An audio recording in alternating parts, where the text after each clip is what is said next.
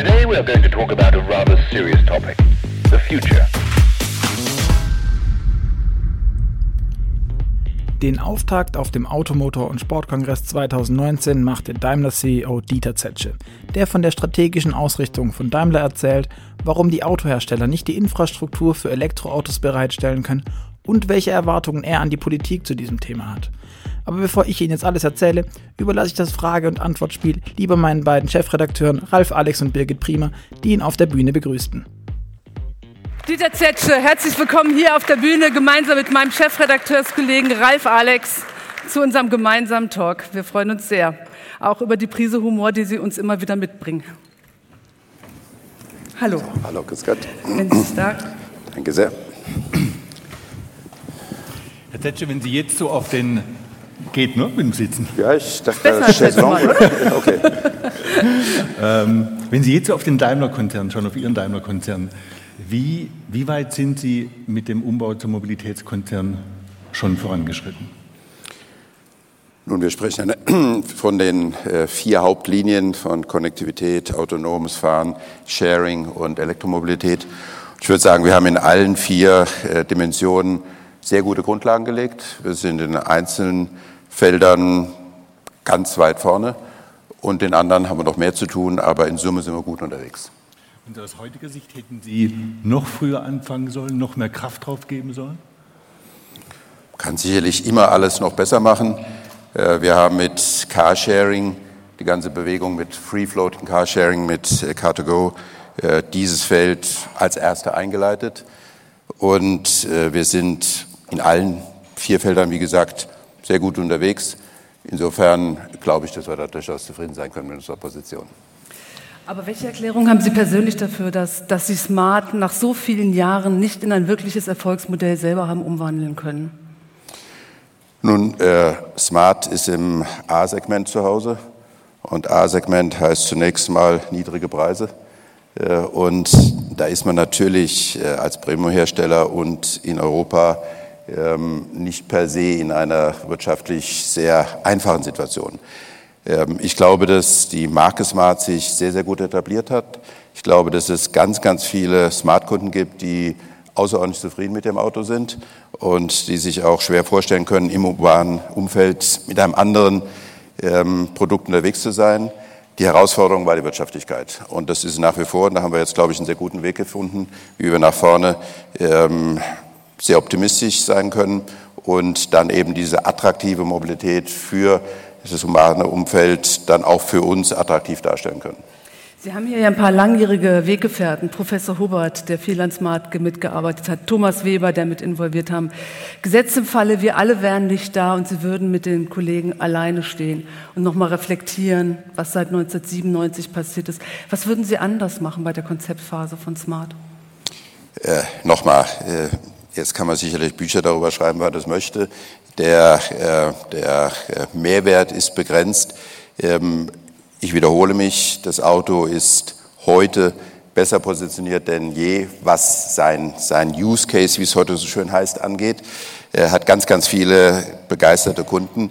Ähm, Und wir haben in der zweiten Runde versucht, durch die Zusammenarbeit mit Renault äh, uns über größere Stückzahlen dort in eine bessere Position zu bringen. Das hat uns auch vorangebracht, aber noch nicht weit genug. Und deswegen gehen wir jetzt eben den nächsten Schritt.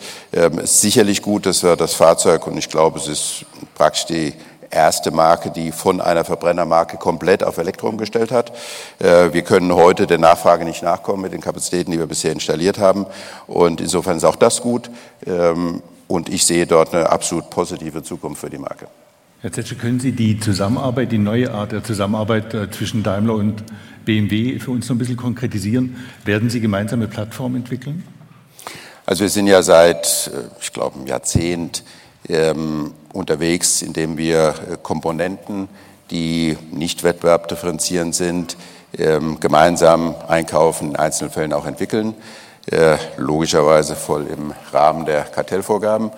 Und äh, wir haben uns äh, jetzt entschieden, darüber hinaus in zwei Feldern, für die Ähnliches gilt, dass äh, dort auf der einen Seite große Ressourcen erforderlich sind und auf der anderen Seite aber wenig oder keine Differenzierung bezüglich der Marken vor Kunden möglich sind, in diesen Feldern die Vorteile der Zusammenarbeit zu nutzen. Das sind eben einmal die Mobilitätsdienste.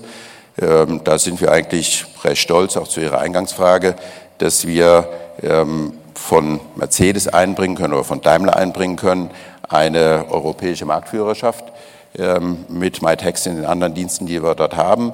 Auf der anderen Seite bringt BMW äh, über Parken, über Charging auch sehr starke Positionen bei und im Carsharing sind wir beide unterwegs. Ähm, dort sind ganz klar die Redundanzen erkennbar. In diesem gesamten Feld äh, wollen wir unsere europäische Position ähm, noch weiter ausbauen. Wenn man rüberschaut, beispielsweise gerade zu Lyft, die mit äh, zwei Milliarden Umsatz eine Milliarde Verlust machen und dieses zu einem sensationellen IPO führt, ähm, dann ist das eine andere Logik. Das Unternehmen hat noch nie äh, einen Dollar in dem Fall verdient. Ähm, Gewinn gemacht. Äh, das ist eine andere Logik, der wir mit Cashflow finanzierten Diensten so nicht nachkommen können, dass wir nur in den Push treten, was das Wachstum angeht. Trotzdem haben wir, wie gesagt, die Marktführerschaft in Europa erreicht und wollen die jetzt gemeinsam ausbauen. Das ist ein gutes Ziel.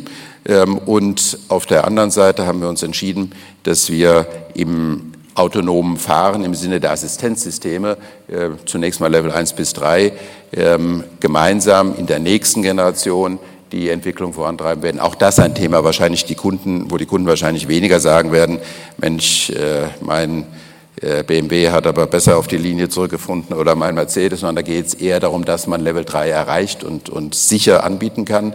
Und das gemeinsam zu tun, macht auch sehr viel Sinn. Da gibt es auch schon eine ganze Menge ähm, andere Unternehmen, die gefragt haben, ob sich da eventuell beteiligen können. Also es ist einfach in diesem Umfeld, in dem wir einerseits unser traditionelles Geschäft mit aller Kraft weiter vorantreiben werden. Sind wir sehr, sehr erfolgreich und dort sind wir auch sehr profitabel andererseits aber in eine Zukunft investieren müssen, die hohe Investitionen verlangt, wo aber zum Teil noch gar nicht oder zum Teil nur begrenzt erkennbar ist, wie dann die Business Cases morgen aussehen. Und in der Situation die Zukunft nicht zu vernachlässigen, aber auch in der Gegenwart bestehen zu können, macht es einfach Sinn, Dinge gemeinsam zu tun. Und das ist genau die Idee, die dem zugrunde liegt und die, glaube ich, sowohl auf der BMW-Seite als auch bei uns ähm, als sehr sinnvolle Entscheidung gesehen werden. Und stehen Plattformen, gemeinsame Plattformen auf Ihrer Wunschliste? Also wir haben jetzt in den letzten zwei Monaten äh, zwei sehr große Schritte äh, der Öffentlichkeit kundgetan. Ich glaube, das ist schon mal eine ganze Menge. Äh, stay tuned, sagt man im Amerikanischen. Schauen wir mal. Ähm, in der Welt tut sich sehr, sehr viel mit Ober, mit Google und Apple. All das, was Sie jetzt anstoßen, glauben Sie, dass das reicht, gegen diese Konkurrenten zu bestehen? Müssen Sie sie langfristig als Konkurrenten sehen oder müssen da auch da ganz andere Blickwinkel her? Also natürlich ähm, verbreitert sich das Wettbewerbsumfeld, zum Teil spekulativ, zum Teil als Realität bereits heute. Ähm, die Position innerhalb der traditionellen Autoindustrie, die wir erreicht haben, ist sehr vielversprechend.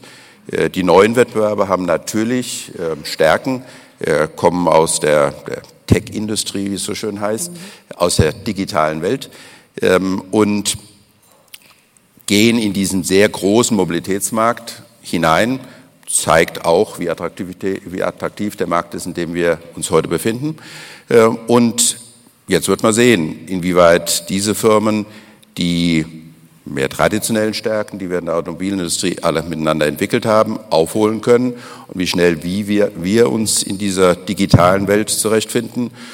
Äh, Beispiele bisher, äh, wie zum Beispiel MBUX, sind da durchaus ermutigend. Sie haben ja MBUX sehr erfolgreich mit der A-Klasse eingeführt. Ich glaube, Sie haben eine Bestellquote von 65 Prozent, was wirklich sensationell ist in der Klasse. Aber es gibt natürlich auch Alternativen zur intelligenten Sprachsteuerung. Amazon Alexa, Google Assist. Was glauben Sie, wie lange Sie noch mit der Idee der eigenen Ökosysteme überhaupt arbeiten können? Warum denn wie lange noch? Wir haben es gerade aufgebaut und sind schon in der Lage, uns sehr erfolgreich äh, dem Wettbewerb zu stellen. Äh, natürlich sind dort äh, zigtausende an Mitarbeitern und auch in den Open Source Systemen Nicht-Mitarbeitern daran, diese Ökosysteme weiterzuentwickeln. Ähm, auf der anderen Seite haben wir natürlich den äh, unfair competitive advantage, dass wir Zugriff zu einerseits den Autodaten haben und andererseits zu den Oberflächen im Auto. Selbstverständlich müssen wir unseren Kunden die Möglichkeit bieten, seamless, also nahtlos, problemlos mit dem Ökosystem, sei es iOS, sei es ähm, Android, äh, im Fahrzeug weiterarbeiten zu können, wenn Sie das wollen. Äh, und wir können nicht eine Position einnehmen wie vor 20 Jahren, trinkt einen Kaffee zu Hause, einen Cupholder gibt es bei uns nicht. Wäre nicht so klug. Ähm, aber wir können eben ein Angebot machen, was ins Auto eingepasst ähm, zusätzliche Vorteile generiert. Weder Alexa ähm, noch äh, Siri oder wer auch immer muss das Angebot liefern können, wenn sie nicht verbunden sind, beziehungsweise sind da einfach tot oder dumm. Äh, Im Auto müssen wir damit arbeiten, ich sage mal insbesondere in Deutschland, dass man oft nicht die Verbindung hat und deshalb sind unsere Systeme von vorne als Hybridsysteme ausgelegt. Deswegen schlagen sich auch im Auto besser heute als diese ansonsten natürlich sehr starken Wettbewerbssysteme. Ähm, da haben wir auch nach vorne gesehen, Riesenmöglichkeiten. Wir bauen ganz stark Kapazitäten auf. Wir haben jetzt äh, in Berlin eine Riesentruppe, die ständig wächst, aufgebaut, rein digital, wie ein Startup strukturiert. Wir sind in Seattle, wir sind in Tel Aviv, wir sind an verschiedenen Stellen, äh, um uns genau diese Fähigkeiten schnell aufzubauen. Und wie gesagt, ich bin über das, was wir heute schon erreicht haben, außerordentlich zufrieden und ich bin sehr zuversichtlich, dass wir unsere Position mindestens im Wettbewerbsvergleich halten können. Es ist nur beeindruckend zu sehen, wie viel Entwicklungskapazität diese Firmen auch in Manpower draufgeben. Sie haben, glaube ich, weltweit 16.000 Entwickler bei Mercedes arbeiten, Daimler arbeiten. Alexa, Amazon hat allein im Bereich von Alexa 10.000 Entwickler. Beeindruckt Sie sowas? Äh, klar, ist, ist Kapazität eins, aber die intelligent einzusetzen und zusätzlichen Zugang zu haben, ist ein anderes. Ähm, ich meine, insgesamt gesehen haben wir wenn man es vergleicht mit anderen Feldern, den Vorteil, dass die, der physische Teil unseres Angebotes auch nachhaltig entscheidend ist und solange wir nicht gebeamt werden, bestehen wird. Und deswegen ist das, was wir uns über die Jahre aufgebaut haben, sicherlich auch als Legacy manchmal eine Belastung, weil man vielleicht nicht so einfach aus den gewohnten Bahnen denkt. Aber wenn man in der Lage ist, das aufzubrechen und eine neue Kultur zu entwickeln, dann ist es natürlich ein unheimlich starkes Fundament. Und ich bin immer wieder überrascht, wie viel Respekt auch diese Firmen uns gegenüber aufbringen, äh, wenn wir in Kontakt treten, wenn wir Dinge auch miteinander ausloten, da tun. Ähm, wir werden die ganz sicherlich nicht äh, unterschätzen. Natürlich sind das Riesen-Powerhäuser in jeder Hinsicht. Es ist ja nicht nur die, die Humanressource, die sie in großem Maße haben, sondern natürlich auch die ökonomische Ressource. Wir werden die ganz sicherlich nicht unterschätzen, aber wir können auch äh, selbstbewusst äh, das einbringen, was, wir, was uns ausmacht. Wenn man, wenn man sich die Neuheiten auf dem Genfer Autosalon angeschaut hat und auch die ganzen Ankündigungen noch im Ohr hat, dann hat man das Gefühl, dass wir jetzt quasi von Elektroautos geflutet werden. Sie haben immer gesagt, ähm, dass Sie einen Anteil von 25 Prozent sehen am Konzernabsatz bis 2025, 15 bis 25 Prozent. Ist das noch so? Das eine ist das Angebot und das andere ist die Nachfrage. Wir sind nach wie vor irgendwo unter einem Prozent äh, in den Zulassungen von Elektrofahrzeugen global. Das ist noch nicht so wahnsinnig viel. Und bis 25 sind sechs Jahre, da ist 15 bis 25 Prozent schon noch eine ganz schöne Entwicklung. Äh, wir haben es ja schon lange gesagt, wir als Automobilhersteller äh, werden unseren Teil tun, um das System der Elektromobilität zu entwickeln. Aber unser Teil ist ein Teil. Äh, wir werden sicherlich, auch wenn wir uns selbst dort engagieren, nicht die gesamte Infrastruktur aufbauen können. Wir werden sicherlich nicht regenerative ähm, Stromquellen in dem wachsenden Prozentsatz ähm, schaffen können, der erforderlich ist. Äh, wir werden die, die Netze nicht dort verstärken können, wo das erforderlich ist. Ähm, da gibt's ein ganzes System und auch kann man Mobilität nicht für sich sehen. Man muss Mobilität und Energie als ein Gesamtsystem der Optimierung sehen. Und das ist zunächst mal die Aufgabe der Politik, hier die Rahmen äh, so zu setzen, dass wir in Summe diese Transformation schaffen. Unseren Teil werden wir mit Sicherheit erfolgreich tätigen und das sieht man eben auf einer Messe für die Industrie insgesamt. Das gilt ganz besonders und bestimmt auch für uns. Sie haben jetzt schon Lieferzeiten für den EQC. Ähm, schlägt da die, die Abhängigkeit von der Lieferung von, von Zellen schon, schon zu oder was sind die Gründe? Also ich sehe dort keine Abhängigkeit. Natürlich, ähm, wenn Sie diese ganzen Fahrzeuge gerade in Genf angesprochen haben, äh, werden die auch alle mit äh, Stückzahl Erwartungen multipliziert äh, und das erzeugt dann eine Nachfrage bei den Zelllieferanten. Das ist aber völlig wurscht, ob die jetzt in Deutschland, Europa, USA oder äh, Japan oder Korea sitzen oder China. Das ist äh, im Moment eine Nachfrage, auf die diese Milliarden Investitionen äh, verschlingende äh, Kapazität noch nicht angepasst ist äh, und entsprechend gibt es dort Engpässe. Wir haben alles, was wir bisher bestellen wollten, bestellen können, aber unsere eigenen Planungen äh, sind jedes Jahr höher, als wir es im Jahr vorher abgegeben haben. Und das gilt dann für unsere eigenen Kapazitäten, auch für die unserer Zulieferer. Äh, aber das hat nichts damit zu tun, dass wir hier irgendwo von der Zellproduktionsseite her schlecht aufgestellt werden. Die Energiebilanz von Elektroautos ist ja noch nicht einwandfrei. Und wir kommen nachher auch noch zu der Frage des Abbaus der Rohstoffe. Fürchten Sie, dass nach Dieselbashing äh, Elektroauto-Bashing äh, dran ist? Natürlich. Ähm, die ich habe es gerade gesagt, wir müssen ein ganzes neues System entwickeln. Und in diesem System gibt es schon viele ähm, erfreuliche Fortschritte. Und wenn man heute so ein Elektrofahrzeug wie den EQC äh, fährt, dann ist es ein richtiges Mercedes-Erlebnis. Und dann hat man natürlich noch nicht die Reichweite von einem Verbrenner, aber man hat für, fragen Sie was leichteres, 90 Prozent der ähm, typischen Use-Fälle ähm, ein Fahren ohne Nachladen äh, und damit natürlich unheimlich viel erreicht. Und das wird auch weitergehen. Bei insgesamt gibt es noch ganz viele offene Fragen, ob das die Ressourcen sind, ob das die, das Recycling ist, ob das die Infrastruktur ist, ob das tatsächlich der CO2-Footprint eines Elektrofahrzeugs im Vergleich Cradle to Grave ist. Ähm, nur diese Themen werden wir nur einer Lösung näher bringen können, wenn wir daran arbeiten. Und genau das tun wir. Und natürlich gilt das Gleiche für die Kosten der Elektromobilität, die eben auch heute noch sehr viel höher sind. Äh, all diese Dinge werden wir nur voranbringen können, wenn wir daran arbeiten. Aber natürlich gibt es zum einen ähm, mehr ideologisch geprägte Diskussionsteilnehmer, die eigentlich gar kein Auto wollen. Äh, und dann gibt es generell viele, die Dinge immer nur schwarz-weiß sehen und sagen, es muss alles gut oder alles schlecht sein. Das gibt es in der Welt nicht. Es hat immer Vor- und Nachteile und wichtig ist, dass die Vorteile überwiegen und da muss man versuchen, an den Nachteilen zu arbeiten, um die abzubauen. Das gilt aber in allen Feldern des Lebens, so auch in der Mobilität. Ähm, und im Moment ist die Elektromobilität, die batterieelektrische Mobilität diejenige, die uns momentan mit Blick auf die sehr kurz vor uns liegenden Herausforderungen bezüglich CO2 am schnellsten voranbringen kann. Und deswegen ist dieser Weg äh, derjenige, den wir alle gehen wollen und müssen. Jetzt gab es ja nahezu Streit im VDA über die Pluralität der Antriebskonzepte, die wir weiterverfolgen. Da gibt es einen Hersteller, der sagt, er konzentriert sich komplett auf Elektroautos, ähm, weil sonst diese Ziele gar nicht mehr zu erreichen sind. Was halten Sie davon? Was glauben Sie, wie lange Sie unterschiedliche Konzepte im Haus brauchen? Also zunächst mal ähm, erleben ja auch die Medien eine Transformation und große Herausforderung. Insofern kann ich verstehen, dass man äh, aus jeder Kleinigkeit große Schlagzeilen macht. Ähm, es hat eines Telefonats von 15 Minuten bedurft, um das Thema äh, ad acta zu legen.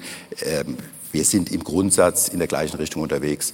Und da kann man sich unterhalten, ob aus ordnungspolitischen Gesichtspunkten es sinnvoll ist, äh, von der Politik zu fordern, dass sie sich auf eine Technologie fokussiert oder ob man sagt, nein, die soll eigentlich CO2-Vorgaben machen äh, und die technologische Lösung den Unternehmen überlassen, auch wenn wir alle, wie ich gerade gesagt habe, im Moment auf diese Richtung. Das sind aber mehr ähm, dialektische Feinheiten, als dass es da im Grundsatz irgendwelche Unterschiede gäbe. Entsprechend war das auch schnell vom Tisch. Ähm, ich habe es, wie gesagt, vorher schon angedeutet. Wir haben jetzt gerade seit letztem Jahr äh, eine gewisse Zahl von Fahrzeugen mit Brennstoffzelle in der Auslieferung an Kunden. Wir sind dort nach meiner Einschätzung technologisch an der Spitze mit denjenigen, die sich damit beschäftigen. Äh, das ist aber auf die nächsten fünf bis zehn Jahre gesehen kein Lösungsweg, um jetzt 20, 25, 30 beispielsweise europäische Gesetzgebung zu erfüllen.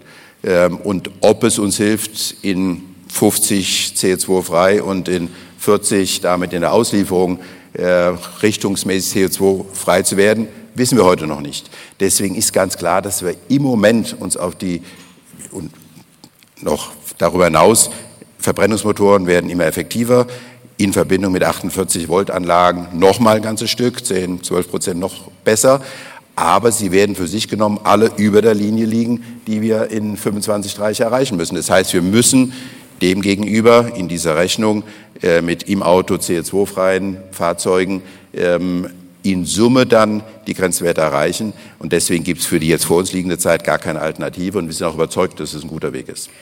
Aber VW möchte sich nicht mehr auf die Brennstoffzelle konzentrieren. Daimler hat den Plug-in-Hybriden jetzt als Brennstoffzelle auf den Markt gebracht. Die japanischen und auch die koreanischen Hersteller haben einige Modelle schon verfügbar hier im Handel. Wie ist da ganz konkret Ihr Umgang mit Brennstoffzellenautos? Kann ich mir die irgendwann bei Mercedes kaufen? Als reines Brennstoffzellenauto oder konzentrieren Sie sich mehr auf den Nutzfahrzeugbereich, auf den öffentlichen Transport? Also wir haben keinen Plug-in-Hybrid mit Brennstoffzelle auf den Markt gebracht, sondern wir haben einen Hybrid, der sich aus batterieelektrischen Brennstoffzellen zusammensetzt, weil Sie damit die Brennstoffzelle immer im optimalen Bereich äh, betreiben können und in Summe noch ein besseres Brennstoffzellenfahrzeug haben. Sie haben aber dort keinen Stecker, äh, mit dem Sie Strom zuführen würden, sondern eben eine äh, Tülle oder wie das heißt, mit der Sie Wasserstoff zuführen. Ähm, ich wiederhole mich. Wir sind technologisch mit der Brennstoffzelle ganz vorne. Wir werden die Brennstoffzelle voraussichtlich auch ähm, im Bus und vielleicht auch im Lkw äh, in eine Serienproduktion führen. Ähm, wir werden in dieser Generation für Pkw das nicht tun. Sie können in eine Busflotte, ähm, Stadtbusflotte, äh, eine Brennstoffzelle hineindenken, weil Sie eben am Depot eine äh, Wasserstofftankstelle haben können. Wenn Sie heute in Ihren Showroom ein äh, Wasserstoffauto stellen, dann kann der Kunde das kaufen und nach 100 Kilometern dann abstellen und nach Hause laufen, weil er eben dann infrastrukturell am Ende ist. Äh, deswegen kann man dieses System im Moment nicht in Richtung Serienanwendung für Privatnutzer denken und deswegen tun wir es auch nicht. Herr Zetsche, Volvo hat angekündigt, dass sie künftig äh, nur noch Autos mit einer VMAX von 180 äh, auf den Markt bringen wollen. Was denken Sie darüber? Also zunächst mal ist es natürlich von der tatsächlichen Anwendung ein rein deutsches Thema, dass die Autobahnfestigkeit ähm, natürlich das Image der deutschen äh, Automobile weltweit äh, mitbestimmt hat und mitbestimmt, ist klar. Insofern ist das mehr ein psychologisches oder ein Marketingthema, äh, wo wir relativ äh, dumm wären, wenn wir uns das selbst zerstören würden. Ähm, dass darüber hinaus ein batterieelektrisches Fahrzeug, was wir mit 250 auf der Autobahn betreiben, ähm, keine besonders große Reichweite verspricht und auch ähm, energietechnisch und physikalisch nicht sonderlich sinnvoll ist, ist auch klar. Ähm, aber was für einen Nutzen stiften wir, wenn wir jetzt sagen, der nächste AMG ist auf 180 begrenzt. und deswegen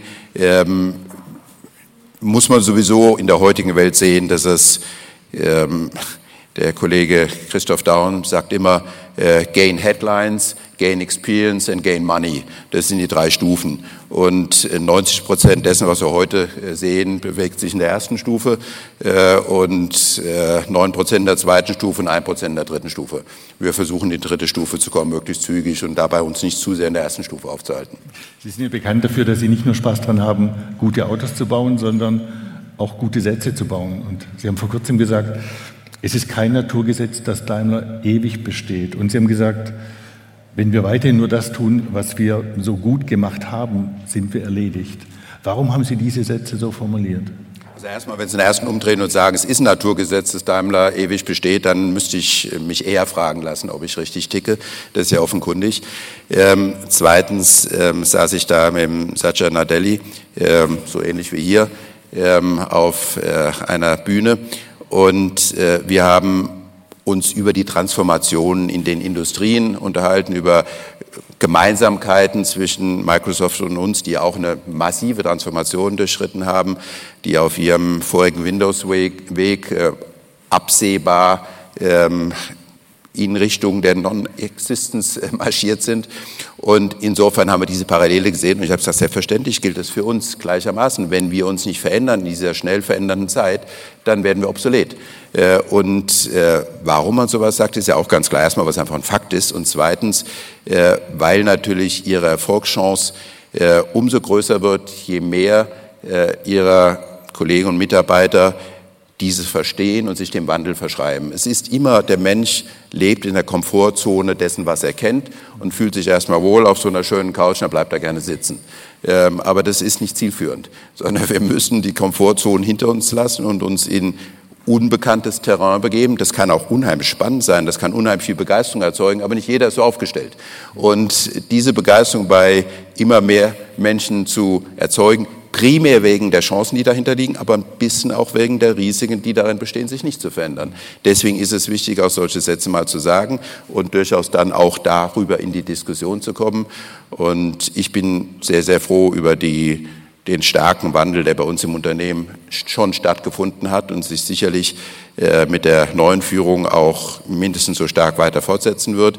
Das ist notwendig, aber das erzeugt auch in mir die ganz große Zuversicht, dass wir eben auch in 10 und 20 Jahren auf der Position sein können, auf der wir heute sind, mit ganz anderen Mitteln und in ganz anderen Technologien. Wir haben gerade Diskussionen um die Weiterentwicklung des autonomen Fahrens. Kommt, kommt später, kommt gar nicht, nie in Privathand, nur als Robotaxi. Was nun? Wie würden Sie aktuell den Stand einschätzen? Wo stehen wir? Was ist realistisch? Müssen wir Zeitpläne zurücknehmen? Also zum einen muss man sagen, je intensiver und tiefer man sich mit der Materie ähm, beschäftigt, desto größer wird die Aufgabe. Das ist nicht aufs autonome Fahren beschränkt, aber es gilt ganz sicherlich dort. Äh, und wenn äh, beispielsweise Waymo äh, schon seit geraumer Zeit ähm, angekündigt hat, dass jetzt ganz schnell ähm, ohne Sicherheitsfahrer Fahrzeuge autonom unterwegs sind, sein werden und dies noch nicht der Fall ist, dann ist es ein weiterer Beleg für diese These. Ein Fahrzeug mit einem Startup ähm, in einem Gated Area autonom fahren zu lassen, ist eine sehr überschaubare Aufgabe. Deswegen sind auch ganz viel unterwegs. Aber die letzte mit einer Wahrscheinlichkeit von 1 zu einer Million auftretende mögliche Situation zu beherrschen, ist eine ganz andere Aufgabe. Auch ähm, 95 Prozent der Unfälle sind durch menschliches Versagen ähm, erzeugt. Vielleicht sind es 90, irgendwas in der Größenordnung. Ähm, es ist nicht so wahnsinnig schwierig, Assistenzsysteme zu entwickeln, die diese Situationen abfangen und beherrschen und den Mensch darin schützen.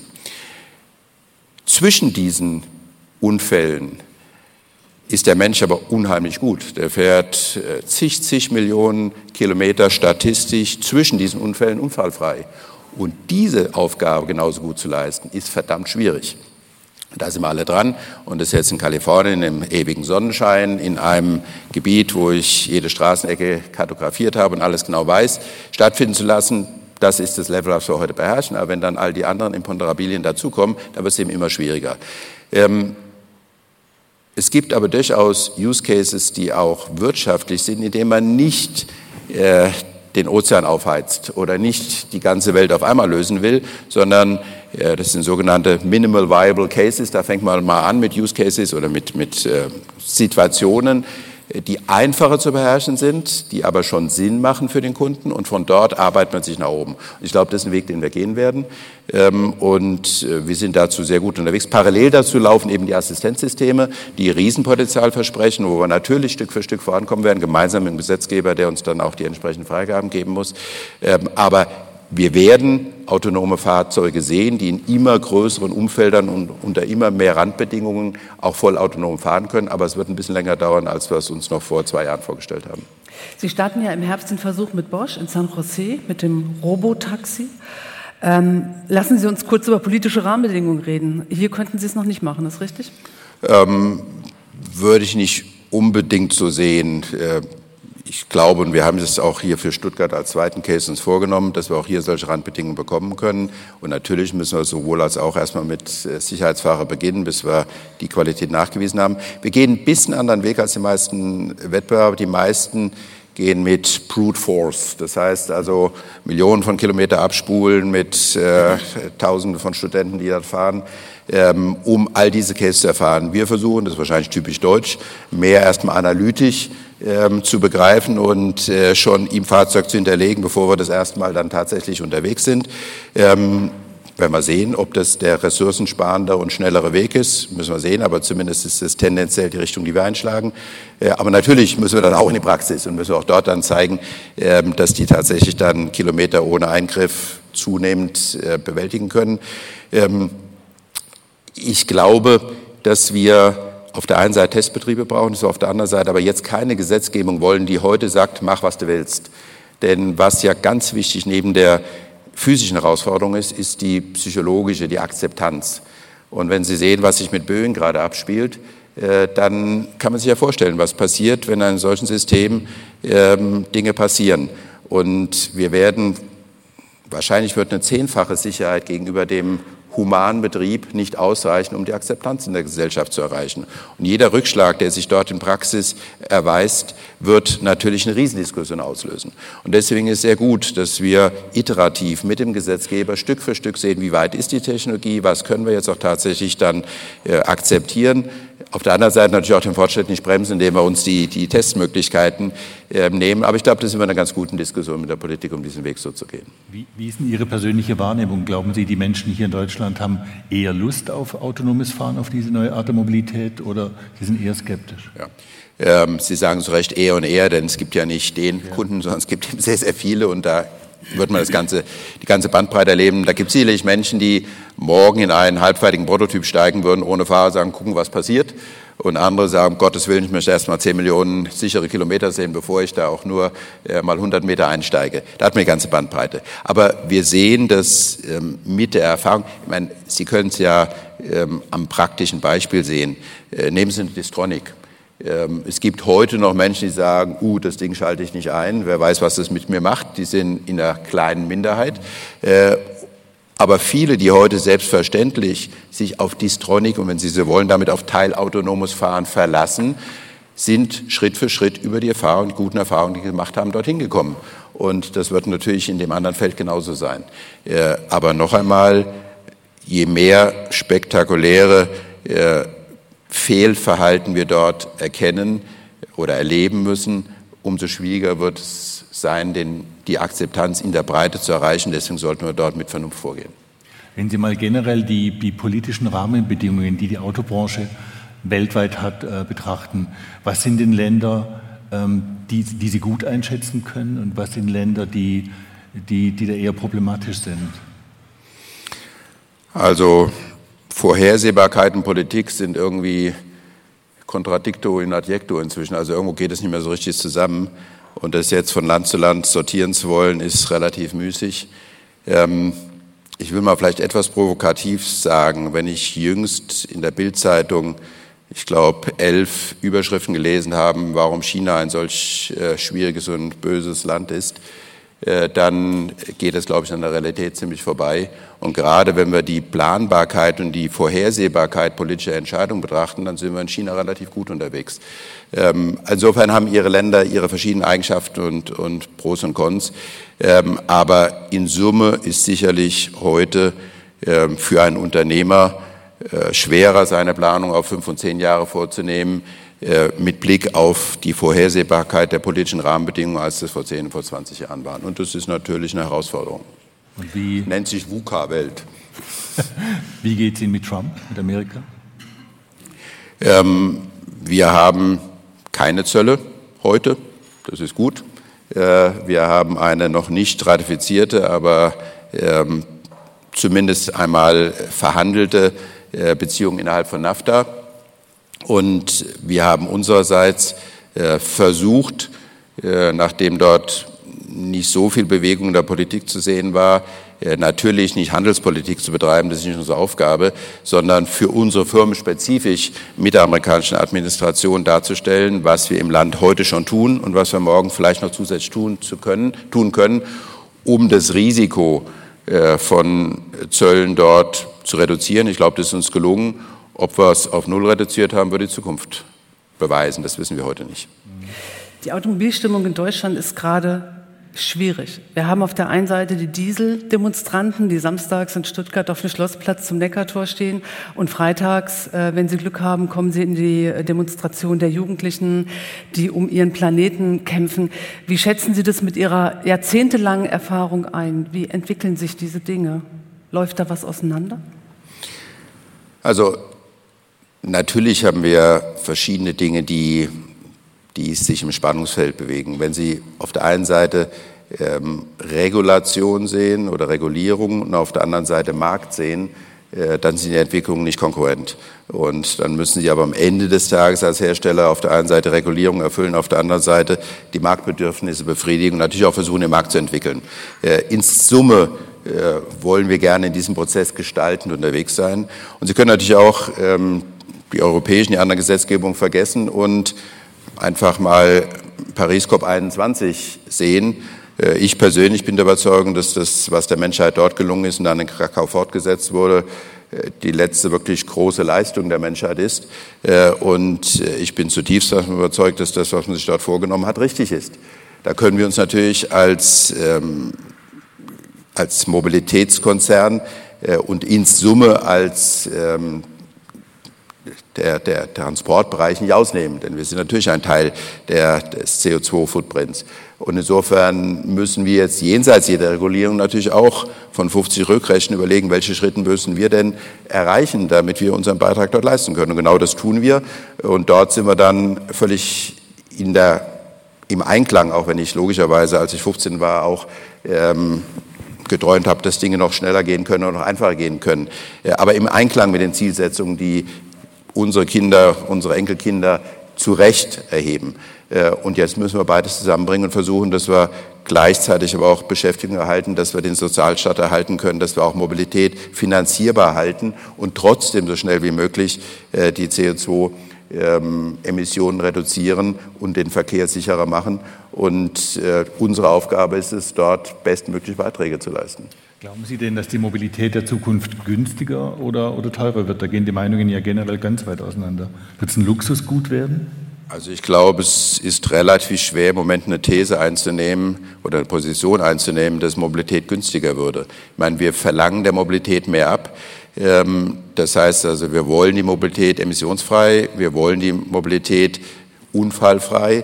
Äh, das heißt also, sie muss mehr leisten und das geht nicht zum Nulltarif und das muss irgendwie irgendwo bezahlt werden. Das werden wir auch, wenn wir sagen, es muss äh, mit Subventionen unterstützt werden, ist es nach wie vor der Mensch, der über Steuern das dann bezahlt. Also äh, die Mobilität wird teurer werden und unsere Aufgabe ist, diesen Anstieg zu begrenzen, indem wir eben alles versuchen effizienter zu machen und die Zellkosten runterzutreiben und äh, die gesamte Elektromobilität in ihren Kosten voranzubringen über industrielle Prozessoptimierung etc. Und alles andere, was hinzukommt, jedes Jahr weitergehende Crash-Anforderungen zu Recht, ähm, auch diese in den Kosten zu beherrschen, die Konnektivität und so weiter. Das ist unsere Aufgabenstellung, aber Mobilität wird sicher nicht billiger werden. Eine Frage, die uns beide als Blattmacher immer beschäftigt, ist, wie wird ein Fahrspaß in Zukunft aussehen? Ihr persönlicher Fahrspaß 20 25. Sie fliegen Flugtaxi, oder?